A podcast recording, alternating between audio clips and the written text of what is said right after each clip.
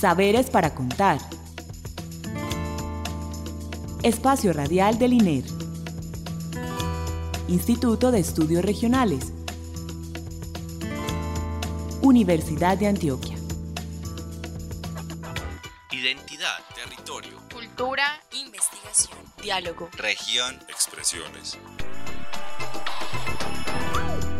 Saberes para contar.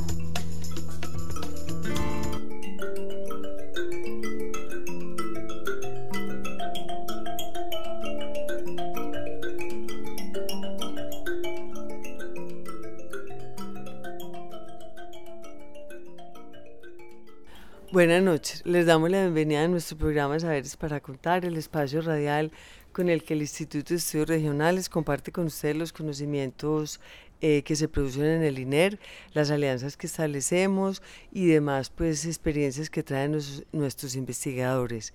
Eh, el día de hoy, bueno, le damos gracias a Alexis Ramírez por la asistencia técnica y la bienvenida nuevamente a Juan Felipe Blanco, nuestro doctor en biología, con quien ya hablamos la semana pasada sobre los manglares. Buenas noches, Juan Felipe.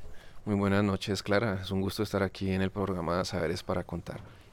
Bueno, como nos quedó faltando la última vez, hoy queremos referirnos a una parte ya muy específica de los manglares, dado que el INER estuvo con Juan Felipe y bueno, y otros grupos de investigación allá en el Golfo de Urabá en el proyecto del OPEGU, que se llama Lineamientos para el Ordenamiento Pesquero eh, y Acuícola en el Golfo de Urabá, eh, en el que el INER pues tuvo como ahí una parte en la parte social, pero de ahí hubo o, una, mm, se desprendió pues como un asunto particular para el estudio de los manglares ya específicamente. Entonces queremos que Juan Felipe nos cuente este, que, de qué se trató ese estudio y aquí vamos conversando cómo se hace un estudio sobre manglares. Bueno, Juan Felipe. Bueno, el estudio eh, que finalmente se, se llama eh, Formulación de lineamientos prioritarios para el ordenamiento pesquero del Golfo de Urabá tiene dos antecedentes. Por un lado, eh, la formulación de em, oportunidades de alternativas para eh, la crisis de la pesca dentro del Golfo de Urabá. Ese proceso lo venía liderando la profesora Jenny Leal eh, con eh, recursos de cooperación internacional, muy centrado en pesca. Por el otro lado, en 2009, en el contexto de la expedición Antioquia eh, 2013, que era un programa promovido por la Gobernación de Antioquia y la Universidad de Antioquia, pues iniciamos en el grupo de investigación que coordino eh, un proyecto que buscaba explorar eh, los manglares de la región de Urabá porque eran poco conocidos. Era una zona que eh, había estado eh, tradicionalmente por fuera del interés nacional, eh, de los estudios, de los inventarios, y muchos de estos se centraban obviamente en la parte eh, aledaña de Bolívar, de Magdalena, y en el mejor de los casos llegaban hasta Córdoba, hasta el río Sino. Entonces, con la expedición se hizo una etapa de un año y posteriormente el grupo continuó con otros proyectos de investigación acumulando mucha información y por lo tanto en el proyecto Lopego encontramos la convergencia entre pesca y ecología del manglar. Bueno, ¿cómo se estudia un manglar? Ustedes tienen como unas maneras muy particulares de acercarse a él, poner unas canastas, recogen unas cositas. ¿Qué es lo que ustedes hacen? Un manglar, como explicábamos la semana pasada, es un bosque, un bosque del mar o un bosque ubicado a la orilla del mar. Quiere decir que es una estructura tridimensional, es un ecosistema tridimensional. Pero si nosotros lo vemos desde una fotografía aérea eh, o desde una avioneta o desde un satélite, es una estructura bidimensional, lo cual quiere decir que dependiendo de la perspectiva tenemos que usar herramientas diferentes. En el grupo hemos trabajado eh, eh, la ecología de los manglares con esas dos perpe- perspectivas. Uno, una perspe- perspectiva planar eh, que busca entender eh, dónde está el manglar, cuánta área tiene y un poco cuál es su condición a partir de herramientas como fotografías aéreas, imágenes de satélite y verificaciones de campo. Por el otro lado, para estudiar el manglar como estructura tridimensional, tenemos que hacer inventarios forestales, ir a sitios específicos, medir los árboles, las alturas, pero también eh, cuando entramos al manglar y vemos que es una estructura tridimensional, entendemos que funciona, lo cual quiere decir, como su nombre lo dice, ecosistema, es un engranaje de piezas y es un engranaje que produce unos flujos, en este caso de hojas, que luego vamos a estar eh, describiendo más tarde y por eso pues básicamente quiere decir que tenemos que poner canastas, eh, canoas, un montón de cosas eh, medio ingenieriles para poder eh, estudiarlo. Sí, porque como usted dice en sus artículos es una fuente de materia orgánica. ¿Esa materia orgánica qué es y para qué se usa y cómo se, cómo se la trabaja, mejor dicho, Juan Felipe? ¿Por qué es una fuente de materia orgánica primero y después cómo se investiga esa fuente? la materia orgánica, eh, si recordamos nuestra química de colegio o la química general, eh, hace referencia a las diferentes moléculas que constituyen las entidades vivas. Nosotros, tú y yo, somos entidades vivas. Nosotros, como un todo, somos materia orgánica. Por eso, cuando fallecemos, nos descomponemos, nos deshacemos y eh, eventualmente desaparecemos aún en una estructura molecular compleja. Por lo tanto, los árboles, y en este caso los mangles que constituyen los manglares, son una fuente de materia orgánica porque ellos están constituidos de un complejo de moléculas que tiene carbono, nitrógeno, fósforo, entre otros, eh, de las cuales nosotros conocemos más los carbohidratos. Pero también tenemos otras moléculas como la lignina, eh, la celulosa, que son los constituyentes principales de las paredes y membranas celulares de las plantas. Entonces, las hojas, eh, los troncos, los tallos, las raíces, las flores, todo eso es materia orgánica que cuando el árbol muere pasa al suelo y se descompone. ¿Y ustedes para qué querían estudiar la materia orgánica? ¿Cuál era la idea con estudiar la materia orgánica de los manglares? Desde los años 70 casi que con el, nacimiento de la ecología ecosistémica eh, moderna, eh, se planteó que los manglares eran el sostén de la pesquería eh, costera, porque no solo eran la salacuna, donde se reproducen y crecen las, las larvas de peces, camarones, moluscos, entre otros, eh, sino que es el sitio donde se alimentan. Y ese alimento eh, viene en forma de eh, moléculas simples, producto de la descomposición de las hojas y otras estructuras, y se popularizó muy rápidamente la idea de que el manglar era fuente de materia orgánica y por lo tanto sostenía las cadenas tróficas o las redes tróficas alimenticias costeras que finalmente las conectaban con el ser humano. Entonces es hoy en día casi que una necesidad cuando se habla de pesca pensar en el manglar y estudiar el manglar como fuente de materia orgánica, además de que es eh, el hábitat para estas especies. ¿Y cómo se estudia eso? ¿Cómo, cómo se sabe cuánta materia orgánica produce un manglar? Em, al hablar de fuente, esto nos remite al concepto de flujo una fuente en nuestra ciudad o en, nuestros jardines de, las casas, y lo tenemos, es básicamente un flujo de agua, ¿cierto? Es un chorro. Para poder estudiar un chorro, para cuantificar cuánta agua sale de un chorro, tenemos que recoger el agua en una vasija y tener un registro del tiempo eh, durante el cual estamos colectando el agua. Eh, así que podemos llevar ese, ese símil, esa, esa figura, ese ejercicio mental, si lo queremos, al caso de los manglares. Entonces pensemos que el chorro sale de la copa de los árboles o del dosel de los árboles. O sea, que la fuente o el gran tanque, que es el reservorio de materia orgánica en forma de hojas, pero también eh, madera en las ramas, frutos, eh, flores, entre otros, tiene una llavecita que empieza a botar goticas poco a poco, todos los días, ¿cierto? Cada minuto, cada segundo. Entonces, ¿cómo recogemos esas goticas? Las recogemos eh, no en baldes, sino en canastas, eh, que colgamos eh, entre el agua y el dosel o la copa de los árboles y eso entonces nos permite recoger durante una semana o un mes o el periodo de tiempo que consideremos las hojas y los otros elementos que constituyen la materia orgánica del bosque y por lo tanto ya podemos pesar cuánto cayó de esa fuente en una unidad de tiempo y una unidad de área específica. Pero todavía en hojas eso no es materia orgánica, ¿o sí? Sí. Volvamos a, la introducción. Todas las, todas las entidades vivas somos materia orgánica.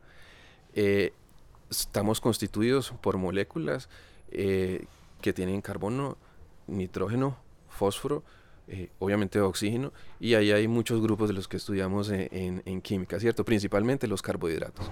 Pero no lo hemos medido, mejor dicho, entonces ¿cómo lo vamos a medir? ¿Cuánto carbono tiene o qué? Entonces, lo primero es saber cuánta masa hay. Entonces, como fuente, lo primero que medimos, como si fuera el caso del chorro de agua, es cuánta agua hay, cuánto volumen. En el caso del agua, pues nos interesa el volumen, eh, pero el agua tiene una densidad, lo cual quiere decir que tiene un peso también. Entonces, en el caso de la materia orgánica, nos interesa cuánto, cuánta masa representa ese flujo.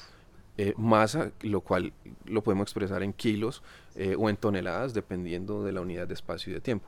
Pero eso es simplemente masa total, ¿cierto? Es como si nosotros nos pesamos cuando vamos a donde el médico, usted pesa tanto, pero eso es pesa tanto Clara o pesa tanto Juan Felipe, pero no quiere decir que eh, todo eso sea materia orgánica, porque nosotros tenemos estructuras principalmente minerales como los huesos, entonces eso no hace parte de la materia orgánica. Entonces viene el ejercicio luego de separar eh, la entidad que en este caso se llama materia orgánica del manglar en sus componentes, hojas, eh, frutos, flores, insisto con la lista porque esto nos ayuda como en el mercado, ¿cierto? A separar y empacar en la canasta. Eh, no queremos que se nos revuelva lo, lo, frágil con lo más, más duro, ¿cierto? Entonces, fíjate que lo frágil tendrá un, recorrido en el ecosistema y lo duro tendrá un recorrido en el ecosistema. Ambos son materia orgánica, son masa y son materia orgánica, pero van a tener unas diferencias en su constitución química. Entonces, ahora sí, la madera eh, y las, las hojas, por ejemplo, tienen digamos una receta diferente. Eh, y la receta, insisto, es carbono, nitrógeno, fósforo, que se puede establecer ya a través de unos métodos de análisis químico en el laboratorio que llamamos químicos analíticos eh, y eso entonces nos puede ayudar a separar la entidad hoja en un porcentaje de, carbono, de nitrógeno, de fósforo y cualquier otro elemento que queramos medir. Así que al final de todo un proceso de no solo de colección de, de toda esta materia, pesaje, sino de laboratorio, podemos convertir esas toneladas o kilogramos de masa que caen de los árboles en eh, kilogramos o toneladas de carbono, nitrógeno y fósforo o de las moléculas de interés, las cuales finalmente terminarán acumulándose en el suelo o disolviéndose en el agua y finalmente exportándose hacia el mar. Pero no nos explicaste que eso se moja o qué procesos hay, porque como nosotros no sabemos nada de eso, como, como una hoja seca, yo me imagino la hoja que cayó ahí, yo qué hago con esa hoja, le tengo que mojar, le tengo que hacer un, una intervención, ¿cómo se intervienen o qué es lo que hacen ustedes? Sigamos con el ejemplo de la fuente. La fuente cuando eh, la miramos pues dentro del contexto de, de, una estructura, ¿cierto? Ornamental, está retenida, pero si la fuente se vacía, se va por un sifón. Quiere decir que ahora hay otro flujo entonces, volviendo al manglar, lo que nosotros estamos interceptando en las canastas es solo lo que cae, pero no hemos llegado al destino. El destino es el suelo.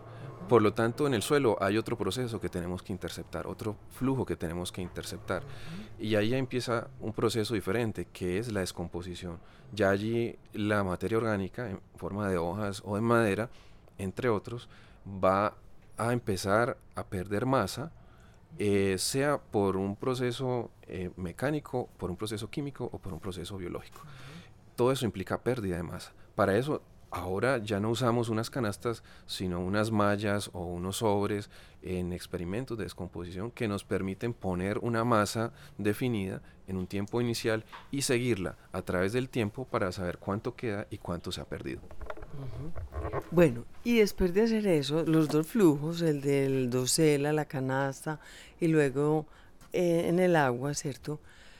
¿Qué conclusiones sacaron ustedes? ¿Qué materia orgánica realmente produce un manglar y para qué realmente sirve? O, que, o de e, ese ecosistema del que tú hablabas, ¿cómo, cómo entra a ese, a ese ecosistema o cómo lo alimenta esa materia orgánica? Dentro de la descomposición, eh, hay dos rutas grandes. Una, la pérdida de partículas, de pedazos de hojas eh, de manera mecánica y por lo tanto eh, quiere decir que esta se va del sistema y llega a otro lado. Y allí puede continuar la descomposición. La otra es la incorporación a los tejidos de los hongos, de las bacterias, de los macroinvertebrados, que es un nombre así exotérico, eh, que serían gusanos, eh, camarones, cangrejos, caracoles o inclusive larvas de peces, porque ellos raspan sobre la superficie de las hojas, eh, pero usualmente ya esa película, esa gelatina de hongos y bacterias que se va haciendo sobre una hoja que está humedecida.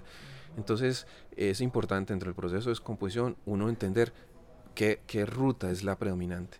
En el Golfo Duraba hemos encontrado que obviamente hay una ruta importante eh, mecánica, física, es decir, se pierden pedazos de hoja o se va disolviendo la hoja sin intervención de organismos pero sorprendentemente encontramos que no son tanto los macroinvertebrados o las larvas de los peces los que están contribuyendo a deshacer la hoja con su actividad de, alimentación, sino que son los hongos y las bacterias las que están descomponiendo rápidamente eh, las hojas y todas las eh, los tipos de materia orgánica que están cayendo. Entonces, eh, eso hace aún más interesante estos manglares del Golfo Urabá porque mucho de su funcionamiento depende de cosas que no vemos o de procesos que no vemos. En otras partes del mundo es claro que los cangrejos juegan un papel súper importante, no solamente consumen las hojas, sino que las llevan a sus madrigueras, hacen un poco como jardinería. Eh, entonces es muy claro cómo funciona ese tipo de ecosistema, porque hay un jugador clave.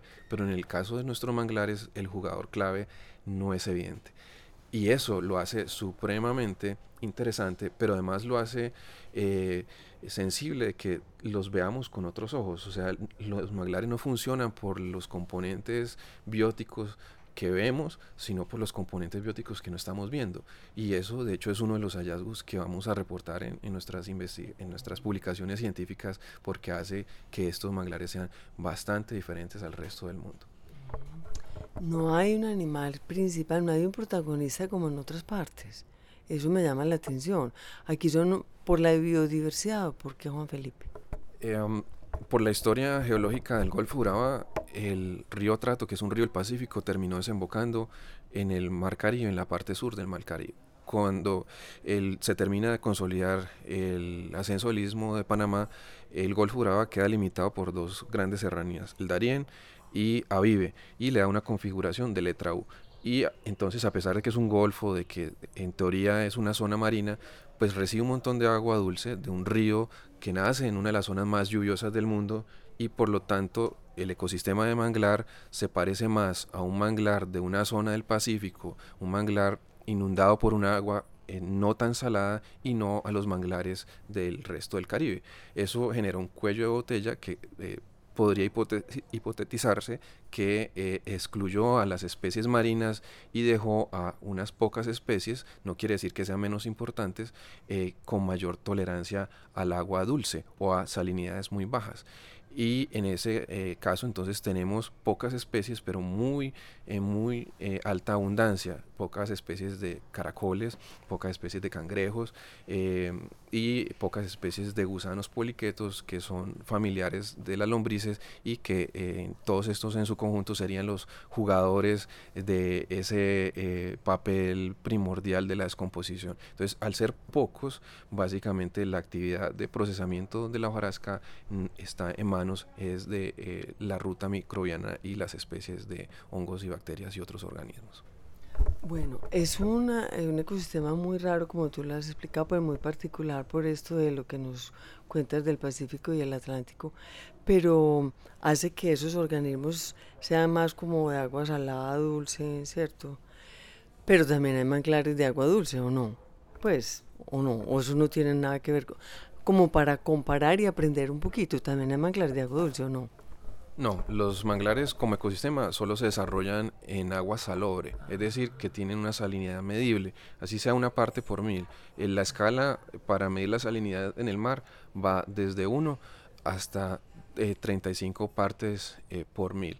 Es decir, eh, una unidad de salinidad, es decir, de cloruro de sodio en, en, en tres, en 3.500 eh, partes de, agua. Entonces, eh, eh, no tenemos manglares de agua dulce, pero en el caso del Golfo Urabá tenemos unos manglares adaptados a unas condiciones de salinidad muy baja, lo cual puede no estresarlos, sino generarles eh, una pobre capacidad de competencia ante especies de agua dulce, de plantas, sea leñosas o, herbáceas o inclusive las, las palmas eh, y por lo tanto quiere decir que la competencia es más dura. Pero en este caso, dado que eventualmente hay una salinidad medible, pues los manglares han podido vivir en una condición de, exclusión de otras especies. Em, entonces, bueno, lo hace particulares. Y bueno, y entonces en esas condiciones, ¿qué pescaditos se alimentan ahí como especiales o así como todo es especial allá, o sea, ¿a cuáles les gusta más el manglar que a otros o qué tipo de peces hay allá? los peces, contrario al caso de los macroinvertebrados, como tienen tanta movilidad, pueden lidiar mejor con esos cambios de salinidad. Entonces, en los manglares del Golfo de Urabá convergen tres grandes grupos de, de peces en términos de sus estrategias. Los peces marinos, los cuales están más eh, eh, ubicados en las zonas externas del Golfo de Urabá, en la parte norte, donde hay mayor salinidad. Los peces estuarinos, los que viven de manera permanente, residen en, el Golfo y en sus manglares, y los peces de agua dulce, que bajan por el atrato y otros manglares a realizar algunas de sus funciones de alimentación o reproducción dentro de los manglares. Entonces eso hace que los manglares eh, sean el hábitat de ahora sí muchas especies de peces. En el caso del Golfo de Urabá, el equipo del de, eh, inventario eh, ictiológico ha registrado casi 100 especies, 50 de ellas predominantes dentro de las pesquerías artesanales. Entonces aquí sí tenemos una participación importante de riqueza íctica. Bueno, como otra vez se nos está acabando el tiempo, hablemos de los pescadores, la autoridad ambiental, bueno, todas estas investigaciones que ustedes han hecho allá y que siguen haciendo, pues y van a seguir, ojalá, eh, cómo le llegan a la gente. O sea, ellos, porque nosotros no sabemos, o sea, nuestra ignorancia no, nos hace maltratar lo que tenemos y no valorándolo. Ustedes han interactuado con las comunidades, con las autoridades ambientales, pues han transmitido todo ese conocimiento que ustedes tienen y que, no, que nos ha regalado acá con la gente local? Partiendo de la academia, hemos pasado en el grupo de investigación por muchas etapas. Eh, la inicial era hacer investigación un poco de espaldas a los pescadores, a las comunidades. No quiere decir eh, eh, ilegalmente, sino sin considerarlos no solo como, como, actores, sino como inclusive sujetos de investigación, pero además de conocedores.